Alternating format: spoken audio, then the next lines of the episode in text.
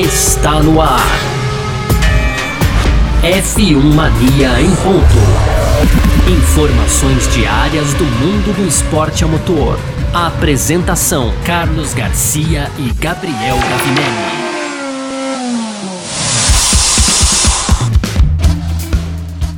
É isso, valeu demais pela sua presença, valeu você que tá junto com a gente por aqui, tá no ar mais uma edição do nosso podcast F1 Mania em ponto, sempre de segunda a sexta-feira trazendo um pouco do que tá rolando aí no mundo do esporte a motor. Como sempre, a gente lembra conteúdo do site f1mania.net, pode entrar lá também que você vai é, acompanhar tudo que tá rolando aí no mundo do automobilismo, tá certo? E tem as redes sociais da F1 Mania que você segue aí sempre procurando por site F1 Mania. As nossas pessoais aqui a gente passa no final dessa edição, tá certo? Vamos que vamos. Muito prazer, eu sou Carlos Garcia, aqui comigo sempre ele, Gabriel Gavinelli. Fala, Gavi! Fala Garcia, fala pessoal, tudo beleza? Pois é, Garcia, hoje então, no primeiro bloco, a gente vai falar aqui da disputa na Ferrari, né? Então, a gente tem aí é, Verstappen e Leclerc menos agressivos esse ano, um pouco diferente do que a gente viu no ano passado, e também as ordens de equipe, né? Afinal de contas, a Ferrari ainda não emitiu ordens de equipe nessa temporada e isso tem um motivo que a gente fala nesse primeiro bloco, Garcia. No segundo bloco, a gente vai falar aqui ainda de França, né? Afinal de contas, estamos chegando no GP da França e nada melhor do que falar dos representantes franceses da categoria Alonso, Ocon e a própria Alpine. Esse é o tema do nosso segundo bloco.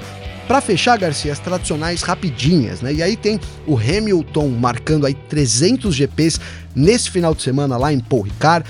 Tem a Mercedes dizendo que agora passa a usar é, o combustível de aviação sustentável em suas viagens.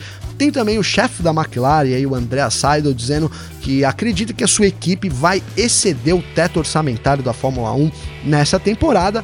E para fechar, as delegações da FIA então visitaram o circuito de Kyalami, Garcia, lá na África do Sul, para um provável GP da África do Sul já em 2023, parceiro. Perfeita, sobre tudo isso que a gente vai falar nessa edição de hoje, terça-feira, dia 19 de julho de 2022, podcast F1 Mania em ponto, tá no ar. Podcast F1 Mania em ponto.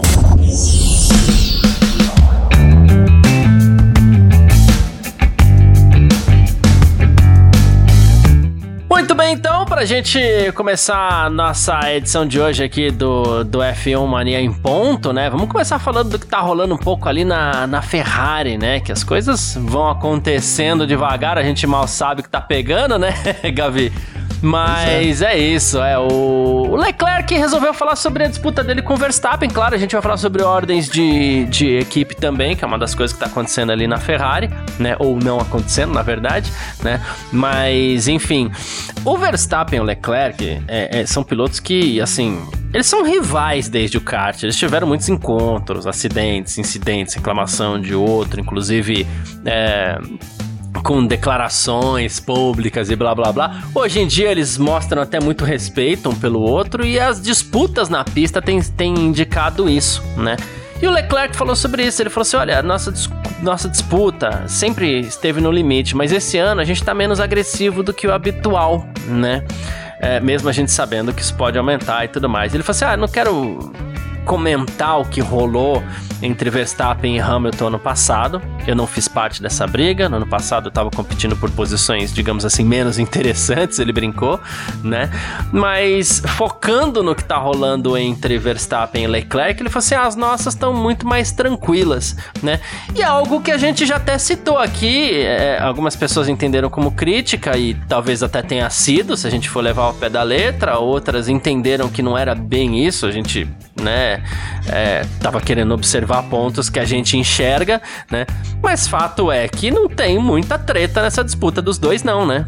Não tem, Garcia, não tem, né? A gente é, não viu, a gente já viu tretas aí entre Verstappen e Leclerc em, outras, em outros momentos aí da, de outras temporadas, né, Garcia? Mas nesse ano que os dois disputam diretamente o título, né? Então a, a dose de agressividade esperada era maior, né? Acredito que todo mundo esperava aí uma disputa é, mais justa, né? Ali entre os dois e na verdade a gente não tem visto isso, né? Mesmo na, em Spielberg ali, é, onde a Ferrari notoriamente era melhor, foram quatro ultrapassagens do Leclerc, né, Garcia? Quatro, uhum. três. Agora é, me falha a memória nesse exato momento, mas mesmo essas, essas ultrapassagens aí, digamos que foram tranquilas, a gente não teve nenhum momento é, de tensão também em Spielberg, né? Então as disputas têm sido realmente é, mais moderadas, né? Será que os dois se cansaram aí, Garcia? Porque a vida inteira se degladiaram, será que chegou no, no momento aí de, de paz e amor né, na relação entre Verstappen e Leclerc?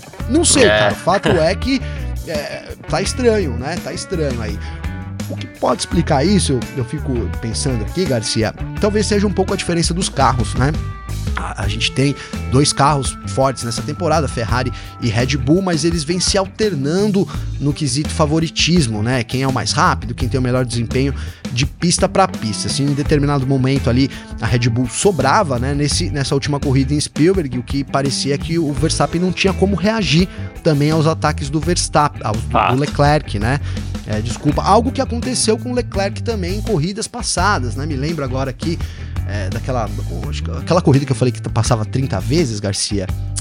Caramba, hein? Não sei se é Arábia, não é a Arábia que foi mais perto agora. Mas enfim, a gente teve uma corrida Miami, Miami. Garcia. Miami, tá. Miami, tá? Que ali a, a, Red Bull também tinha uma vantagem sobre a Ferrari tão grande, né, que se o Verstappen ficasse atrás do Leclerc mil vezes, a gente brincou aqui, ele teria passado mil vezes. Então, é, significava que o, o, Leclerc tinha poucos recursos também para disputa. Então, é, talvez essa diferença de pista para pista, né, trocando aí entre o, o carro de melhor desempenho, tenha dado uma, uma amenizada, né? Tenha dado uma suavizada nessa disputa. Eu só vejo isso como explicação, viu, Garcia? É, essa questão do, do, do, da diferença dos carros é algo que a gente tem que levar em consideração. Foi assim Spielberg também, quando Leclerc, enfim, é, tinha pneus, não vou nem falar de carro, né? Mas ele tinha pneus o tempo inteiro, Boa. pneus em, em condições muito melhores que, que o Verstappen. Então isso acabou fazendo uma diferença muito grande para eles, assim, né? Enfim. Uh, enquanto isso, é, quando a gente vê dois pilotos brigando, disputando dessa forma assim, logo a gente começa a falar assim: poxa vida, mas a Ferrari não pode deixar os seus pilotos brigarem, porque senão vai ser vantagem pro, pro Verstappen. Isso aconteceu no sábado, inclusive, com o Sainz ali pressionando muito o, o, o Leclerc, fazendo com que ele, inclusive, perdesse contato com o Verstappen. O Verstappen disparou na frente. E o Binotto falou sobre essas situações, assim, que elas são um pouquinho delicadas, né? E ele falou assim: olha, a primeira coisa que a gente tá tentando fazer, já vou abrir um parênteses, não me parece, mas tudo bem. ele falou: a primeira coisa que a gente tá tentando fazer em cada corrida é maximizar os pontos da equipe, né? Claro, a gente sabe, tem dois campeonatos, que é o de construtores e o de pilotos, né? E quando você maximiza os pontos da equipe, com certeza a gente maximiza também a oportunidade dos pilotos, tirando pontos dos adversários, disse ele, né? Mas o que a gente está fazendo também é que a gente, quando vê um carro que está mais rápido na pista, aquele carro vai ser priorizado, né?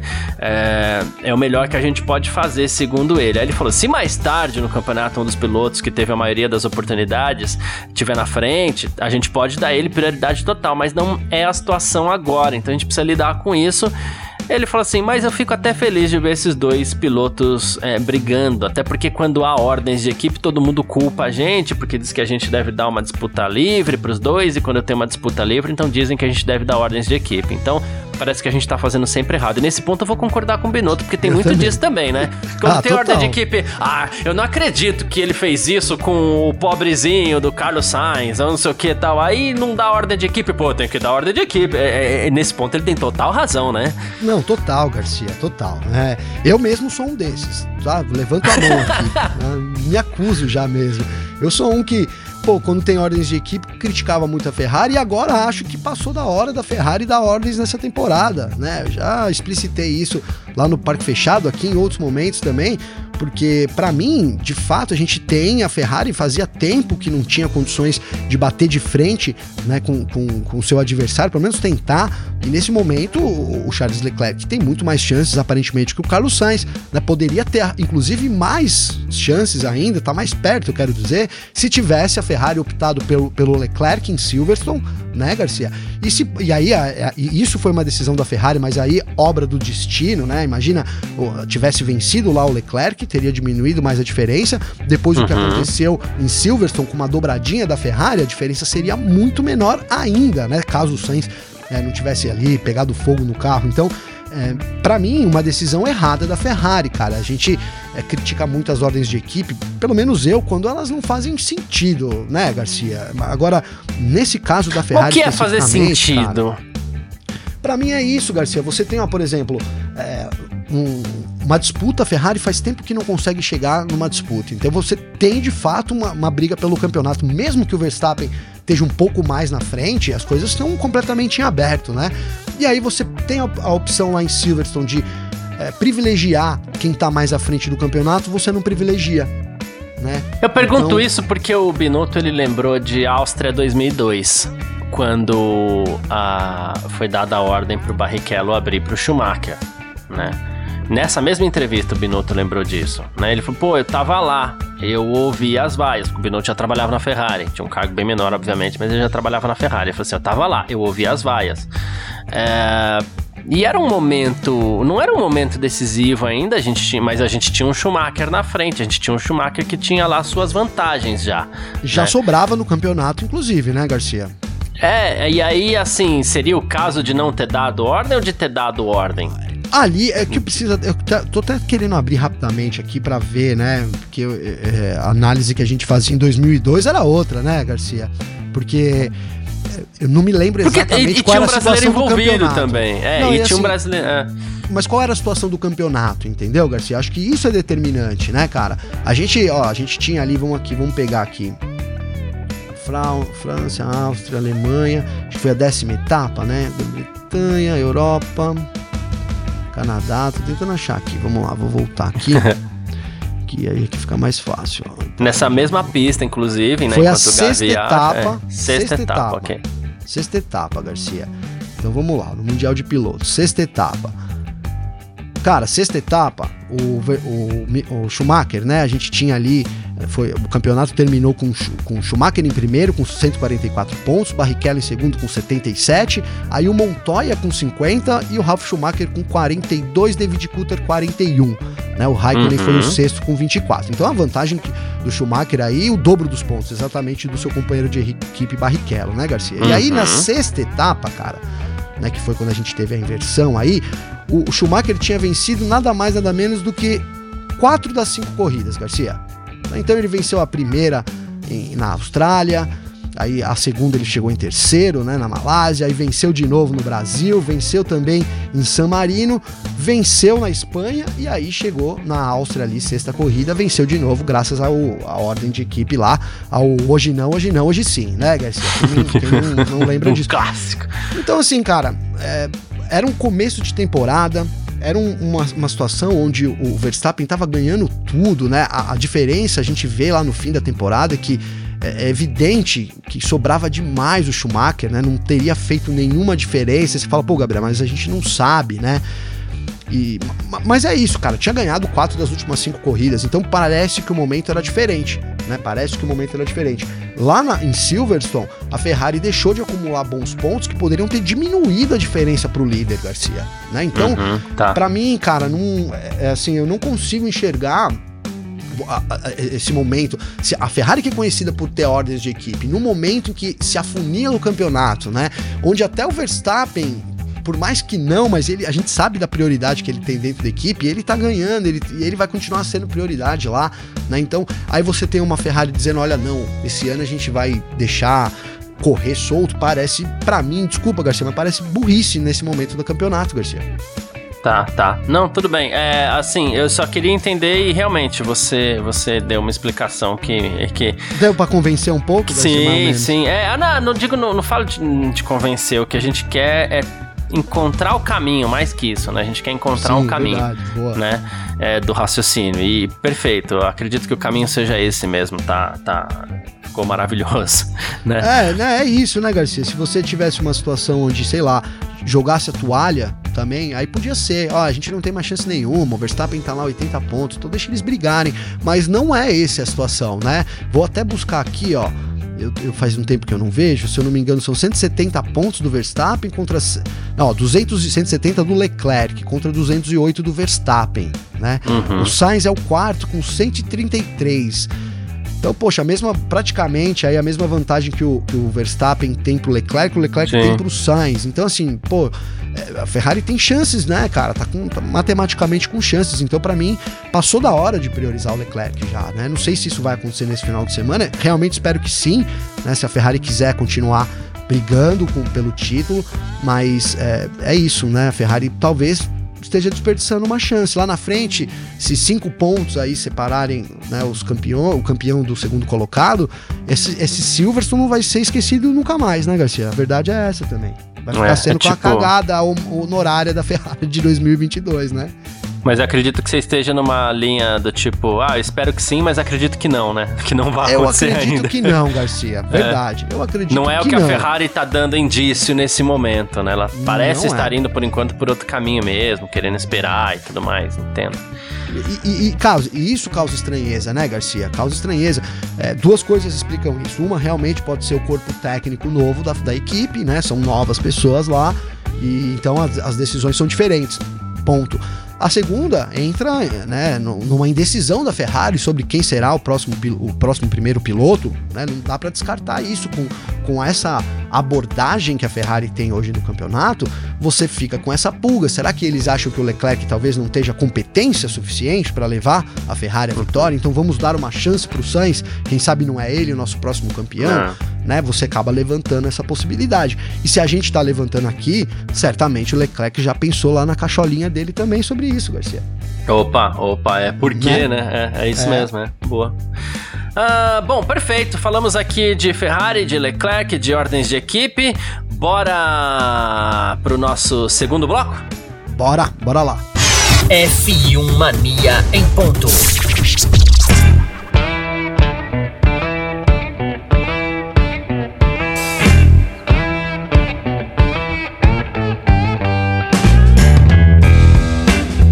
Segundo bloco do nosso F1 Mania ponto por aqui nessa terça-feira. E olha, Gavi, nesse final de semana aí o chefe da Alpine, o Safnauer, confirmou que a equipe vai trazer uma nova atualização para o seu carro no GP da França, tá? É, a Alpine empatou com a McLaren na classificação do Campeonato de Construtores, né? E segundo ele, as melhorias que foram feitas no carro até agora funcionaram conforme a equipe esperava, mas tem mais coisas por vir, né? E ele falou assim: a curva de aprendizado no túnel de vento ainda é muito íngreme, então a gente deve tirar proveito disso, a gente vai continuar trazendo desempenho para o carro, né? E a gente vai continuar fazendo isso até que o dinheiro acabe, ele falou, né? É, e ele falou que vai ser uma pequena atualização. Aí depois ele falou assim: ah, não, na verdade eu espero que não seja tão pequena. A gente vai ter um piso totalmente novo, né? E parte dele terá evoluído na França. E aí ele, ele explicou, né? Ele falou que a equipe está muito engajada em trabalhar, aquela coisa toda, né? Diz que, tem, diz que é muito trabalho né? Ele falou assim, para que sejamos tão bons quanto a Mercedes, por exemplo, porque eles ainda são muito rápidos, né? Mas com coisas novas pode ser que a gente atinja esse nível aí. A Alpine trabalhando forte para para quem sabe chegar na Mercedes, para quem sabe conseguir um quarto lugar aí, Gavi. É, pois é, Garcia.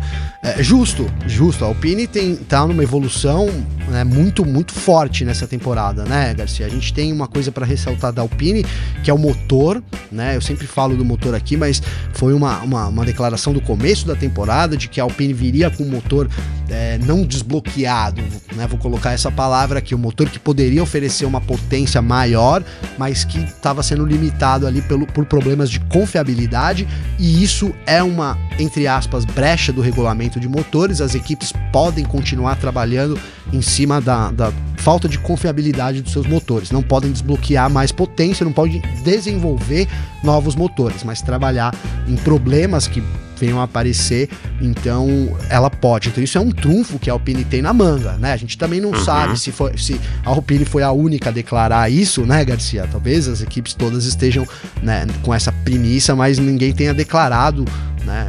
Tenha, tenha como a Alpine fez, tenha colocado para fora. E é isso, né? E cara, o chassi é importante também nesse momento da Alpine, porque ela era uma das equipes. A gente tem visto uma redução do porpoising drástica, né, Garcia, nas últimas corridas, assim, né? Vamos usar a Mercedes como, como grande exemplo aí. Mas a Alpine era uma, uma das equipes que pulava muito em Spielberg, né? Assim, muito dentro de um do, do, vamos colocar assim, dentro de uma normalidade já, porque você fala muito nessa temporada, você lembra da Mercedes quicando lá no começo do ano, que pelo amor de Deus, né?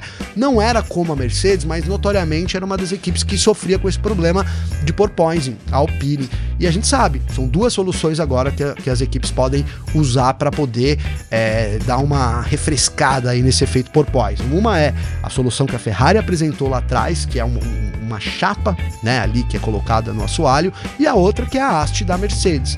Então talvez esteja aí essa atualização da Mercedes, da, da Alpine, desculpa, né? Algum dispositivo ali para eliminar o porpoising, que com certeza daria uma boa velocidade de reta a mais para a Alpine, né, Garcia? Seria importante nesse momento do campeonato, como você já disse, 81 pontos para a Alpine e 81 pontos para a McLaren. A Mercedes está lá na frente com 237, mas a disputa do pelotão intermediário está sendo muito justa ali entre a McLaren e a Alpine nesse momento, Garcia.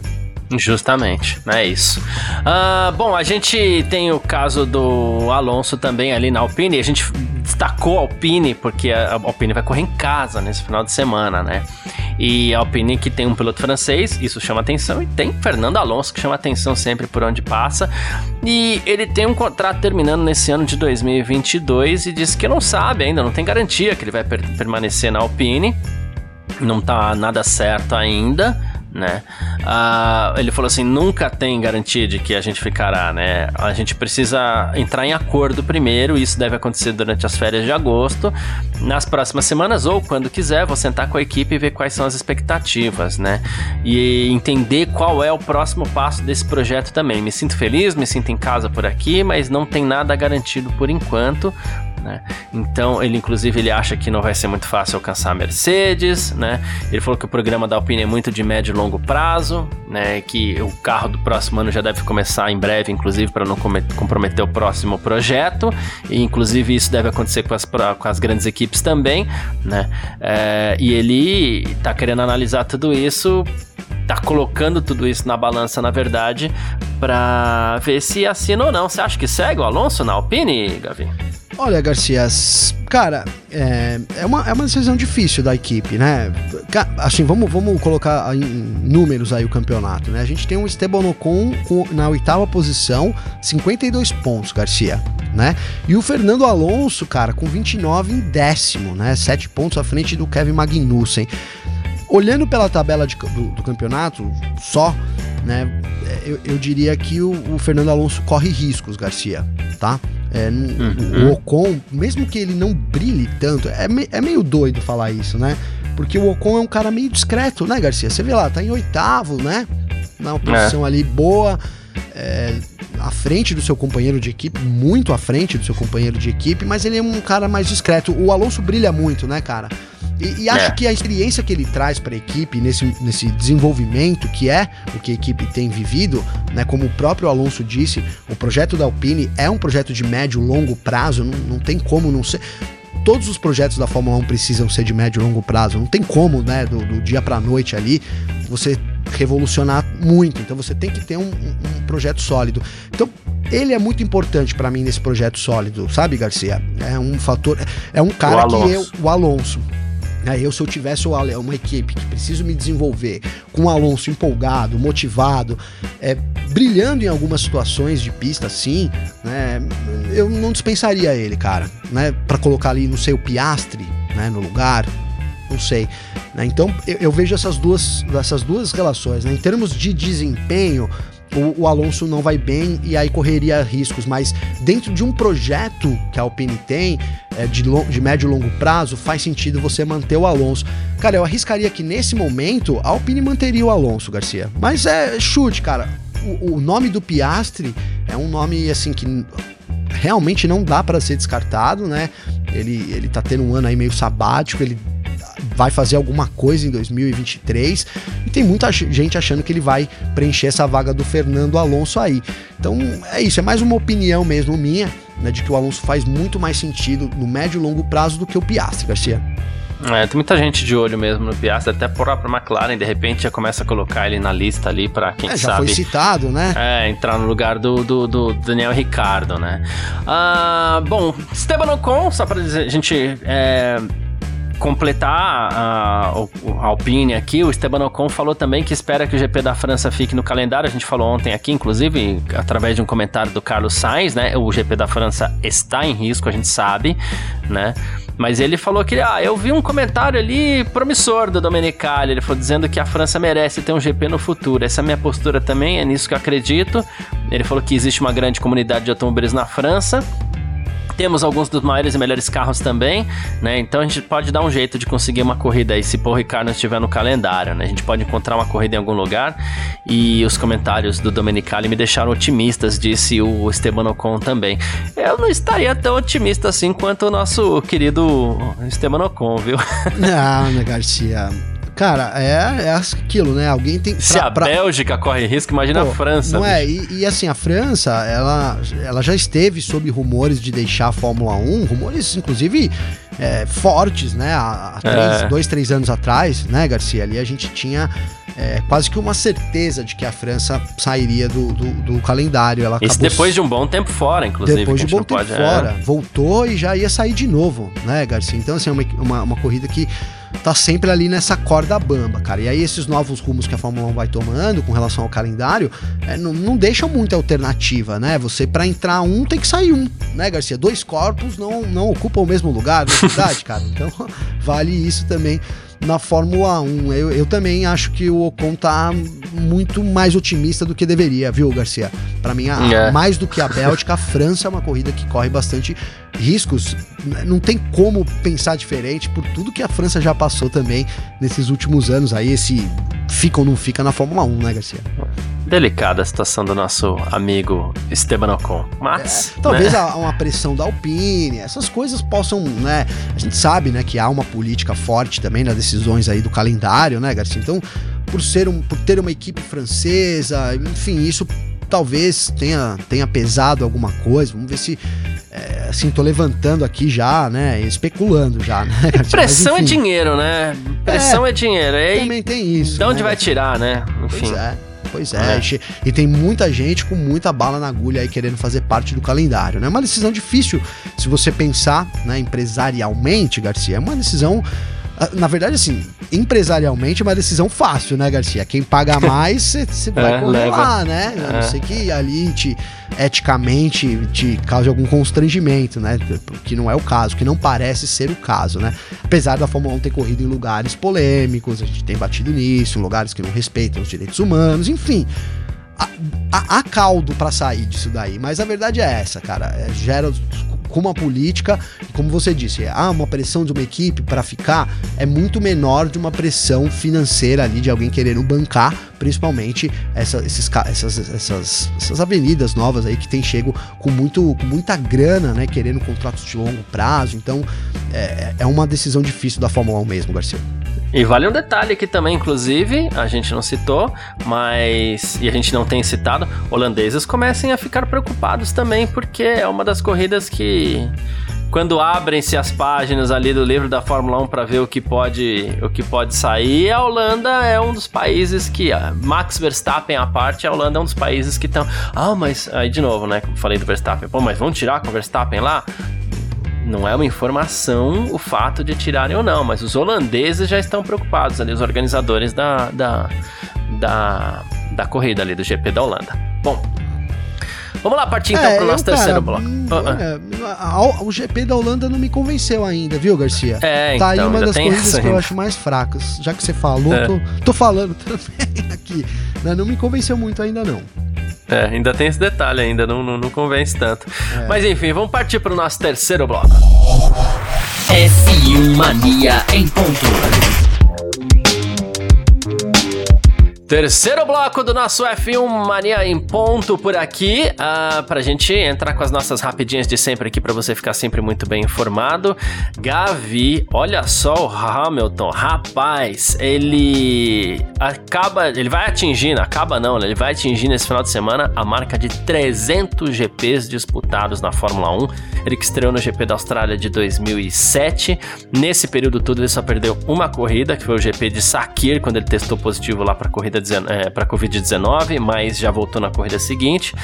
ele se, se, se torna aí, no fim das contas, então, o sexto piloto com mais corridas na Fórmula 1, né? Então a gente tem Kimi Raikkonen com 353, Rubens Barrichello 300, não, é Fernando Alonso 347, Rubens Barrichello 326, Jenson Button 309, Michael Schumacher 308 e agora uh, Lewis Hamilton com 300. Ele que deve passar Schumacher, deve passar Button e ficando o ano que vem ele passa Barrichello também, né? Passa Barrichello também né, Garcia? E olha, sei não, hein? Talvez o Hamilton esteja caminhando aí. A gente falou do Alonso, que tá uma que ainda tá difícil. correndo, né? Então é... é, e o Hamilton tá correndo ainda, né, Garcia? Né? É, a gente arriscaria ali até 2023, mas nesse momento, cara, não, não, assim, não, não parece que o Hamilton tem pretensão de deixar a Fórmula 1 de nenhuma maneira, né? Bem empolgado ali. É, o contrato dele termina nessa temporada, é isso, Garcia?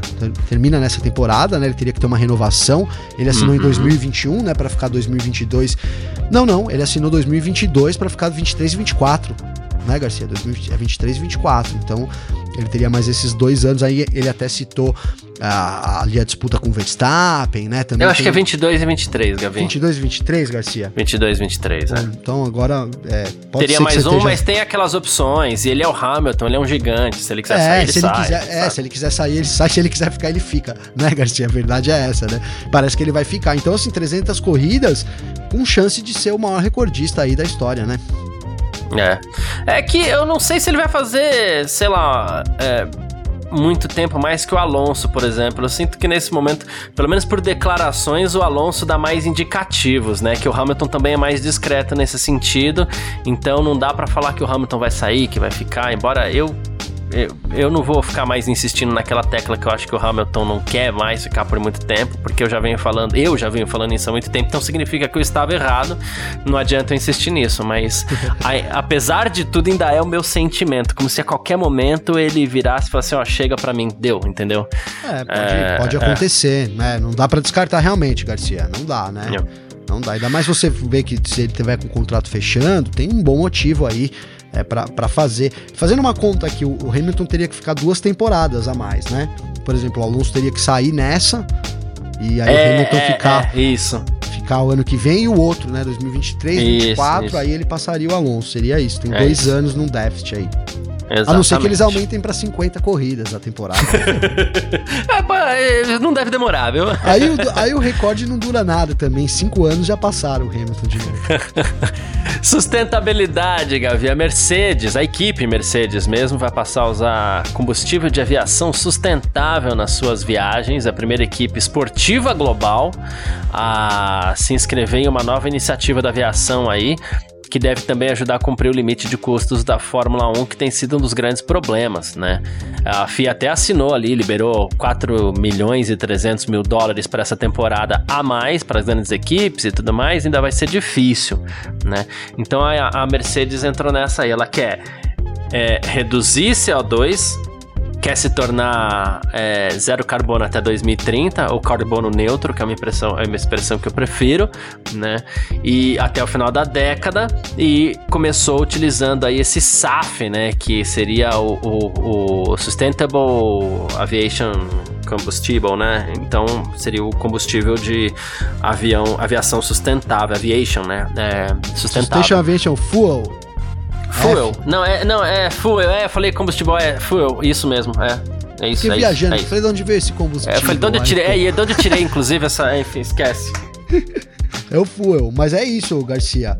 Cara, é, a gente tem visto uma, uma, um, é, um, apelo muito grande, né, da Fórmula 1, e isso para atender também a demanda global, né, Garcia? Havia uma preocupação alguns anos atrás ali de, olha, poxa, é, a Fórmula 1 é, polui muito, né? Em contrapartida, tudo que se faz no mundo, né? Vai se tornar uma coisa obsoleta.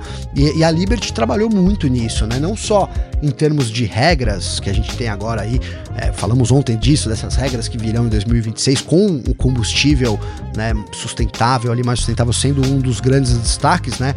Então, esse, acho que esse apelo global que foi feito, a Fórmula 1 trabalhou não só em, em termos de regras, mas também em termos de imagem dela, né? E com isso acabou cativando uhum. aí, né? Criando, né? Esse, esse problema, que realmente é um problema, e aí a comunidade da Fórmula 1 tenta correr atrás. Então a Mercedes vai fazendo o papel dela aí em algo que é muito importante, né? Apesar de você sempre destacar isso, não existe carbono zero. Você tem que, você sempre vai gerar alguma operação ali, vai resultar numa emissão de carbono.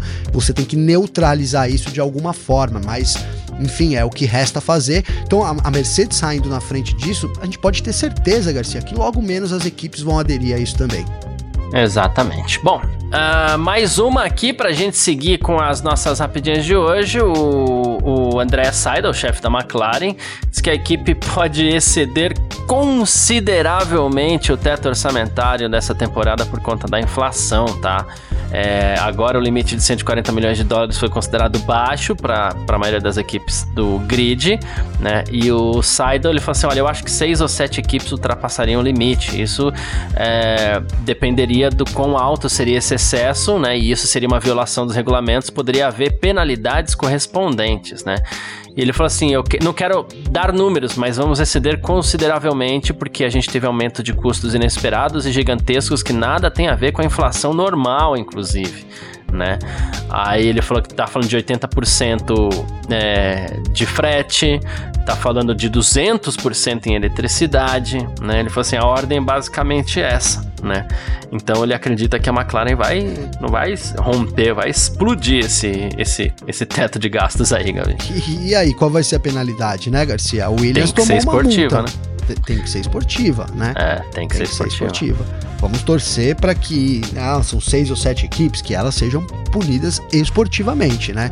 É, senão, enfim, se forem multas de novo, temo que esse teto orçamentário comece a perder o sentido, né? Ano não, é, se vem, for multa não tem sentido, vou gastar, entendeu? vou gastar de qualquer jeito. Ano que Pagar vem, multa, né? tudo bem. Por, é. A gente até falou sobre, é agora, nesse programa mesmo, né? Você, você citou assim, olha, é, a Alpine vai gastar até quando o dinheiro terminar, né, Garcia? é. Que é a realidade da Fórmula 1 hoje, porque há alguns anos, ah, dois anos atrás, era o céu, né? Vai, vai gastar até o céu, o céu é o limite, né, Garcia? Até quanto é. puder, né? Não tinha limite. Então você é, era, era recursos ilimitados, vamos dizer, claro, eles são limitados, mas é, em, em, regulamentos ilimitados. Então você hoje você tem o um limite, né? Você tem que desenvolver até quanto dinheiro puder. Então isso né, começa a fazer muito sentido na Fórmula 1.